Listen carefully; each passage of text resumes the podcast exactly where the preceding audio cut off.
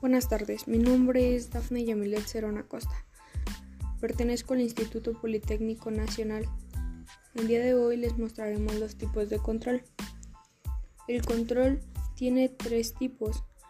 El control preliminar es el realizado antes de que el proceso operacional comience. Esto incluye la creación de políticas, procedimientos y reglas diseñadas para asegurar que las actividades planeadas serán ejecutadas con propiedad. El segundo es el control concurrente. Se aplica durante la fase operacional. Esta incluye dirección, vigilancia, sincronización de las actividades que ocurran para que el plan sea llevado a cabo bajo las condiciones requeridas. Y el tercero, por último, es el control de retroalimentación. Este se enfoca en el uso de la información de los resultados anteriores para corregir posibles desviaciones. Eso es todo. Muchas gracias.